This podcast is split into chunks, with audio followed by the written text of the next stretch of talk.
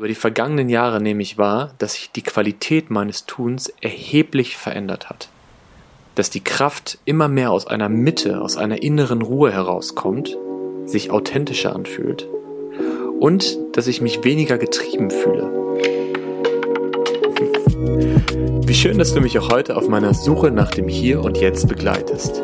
Ich bin Daniel Rieber und ich bin Coach für Achtsamkeit und Mitgründer von Wevolve, einer Beratung für neue Führung und Unternehmenskultur. In meinem Podcast treffe ich mich mit interessanten Leuten, um neue Perspektiven einzunehmen und um auf meinem eigenen Weg von ihnen inspiriert zu werden.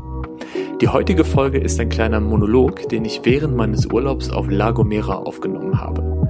Mit dem Klang der kanarischen Wellen im Hintergrund stelle ich das Konzept des Sein-Modus vor, das mir persönlich sehr geholfen hat. Ich spreche darüber, warum wir immer wieder im Tun-Modus sind und was das Fatale daran ist. Außerdem stelle ich drei Tools vor, die mir selbst geholfen haben und es mir ermöglichen, immer mehr meiner Zeit im Sein zu verbringen. Viel Spaß beim Hören. Ich kann mich noch gut daran erinnern, wie ich auf den Namen meines Podcasts gekommen bin. Als ich vor etwa vier Jahren für ein paar Wochen auf Bali war und etwas Zeit zum Reflektieren hatte, kam die Idee auf, ein Buch über meine persönliche Reise zu schreiben. Also ein Buch darüber, wie ich Achtsamkeit für mich entdeckt habe und wie es mir geholfen hat, ausgeglichener und präsenter zu sein und mehr zu mir selbst zu finden. Ein Buch über meine Erfahrungen bei der Zen-Meditation in Japan, beim Kundalini auf Gomera und beim Yoga auf Bali. Und eines Abends habe ich mich dann auf die Veranda gesetzt, meinen Laptop aufgeklappt und für ein paar Stunden auf ein leeres Google Doc gestarrt. Und nachdem ich diese Prozedur etwa drei Abende hintereinander wiederholt hatte, beschloss ich, meine Suche nach dem Hier und Jetzt, den Buchtitel hatte ich zumindest schon mal, fortzusetzen und das Buchprojekt um ein paar Jahre zu verschieben. Der Titel Auf der Suche nach dem Hier und Jetzt gefällt mir deshalb so gut, weil es ein Widerspruch in sich ist. Denn im Hier und Jetzt bin ich ja schon. Und wenn ich mich auf die Suche begebe, dann bin ich unterwegs. Worum es bei dem Namen im Kern geht, ist der tiefe Wunsch, vom Tun zum Sein zu kommen. Und genau darüber möchte ich heute in dieser Folge sprechen. Stell dir Tun und Sein als zwei unterschiedliche Zustände vor. Also als zwei unterschiedliche Modi, in denen ich mich befinden kann. Der Tun-Modus bedeutet, man macht etwas, um dadurch etwas zu erreichen, um dann glücklich zu sein.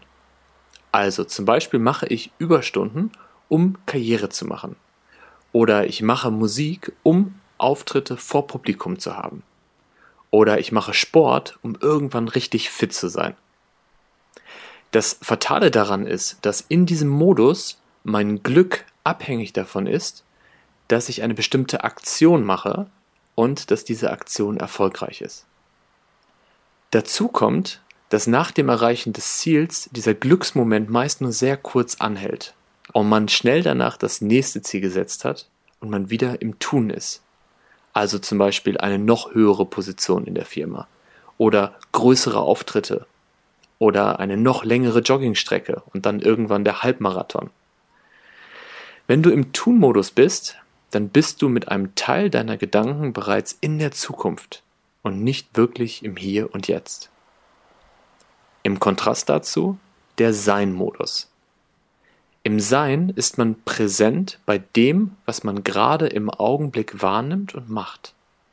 Man knüpft sein Glück nicht an das Erreichen eines Zieles, sondern strebt danach, im Hier und Jetzt das Glück wahrzunehmen und dankbar zu sein.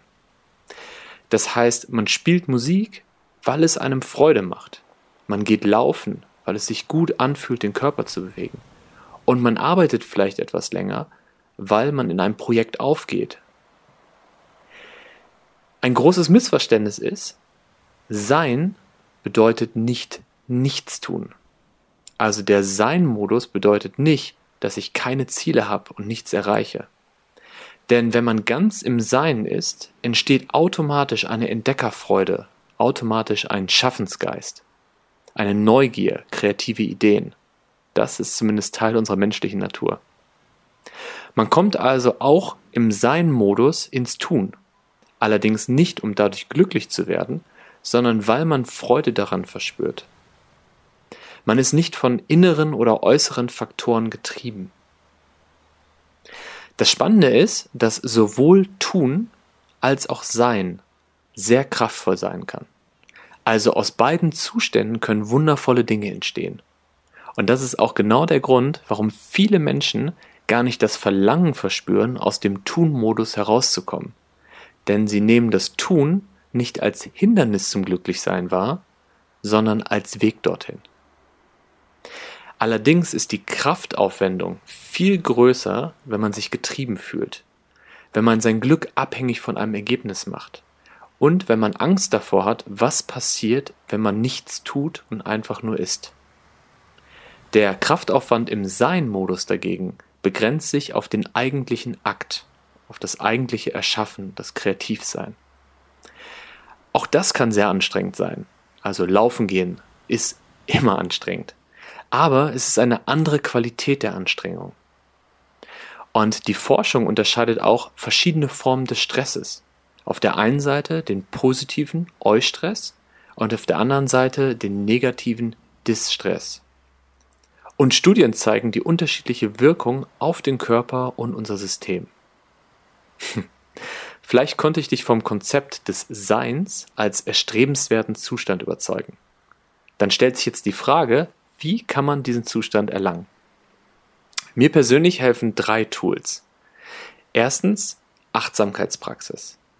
Dadurch, dass man die Selbstwahrnehmung stärkt, ist man noch präsenter bzw. bekommt noch eher mit, wenn man nicht präsent ist. Und man hat die Tools, um sich immer wieder ins Hier und Jetzt, immer wieder in den Moment zurückzuholen. Zweitens, was mir sehr hilft, ist die Meditation. Gerade in der Zen-Tradition praktiziert man die Intentionslosigkeit. Das heißt, man meditiert nicht, um ein Ziel zu erreichen, sondern einfach um zu sein. Und drittens, das Coaching bzw. Selbstcoaching hilft mir dabei, meine eigenen Muster und Glaubenssätze zu erkennen und daran zu arbeiten. Ich habe zum Beispiel die tiefsitzende Programmierung, dass ich etwas Besonderes bin, weil ich Besonderes tue. Im Umkehrschluss heißt das, wenn ich nur Gewöhnliches tue oder vielleicht gar nichts mache, dann bin ich nichts Besonderes mehr. Und ein Tiefenpsychologe würde wahrscheinlich noch hinzufügen, mein Tun ist der Wunsch, geliebt zu werden. Werde ich auch geliebt, wenn ich nichts tue?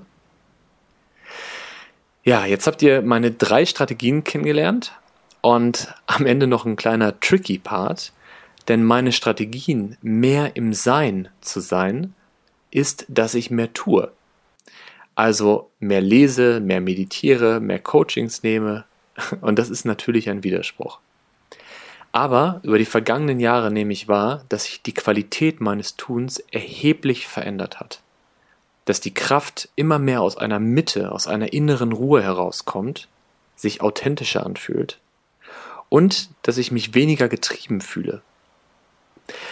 Vielleicht ist für dich der Titel meines Podcasts jetzt noch ein bisschen verständlicher.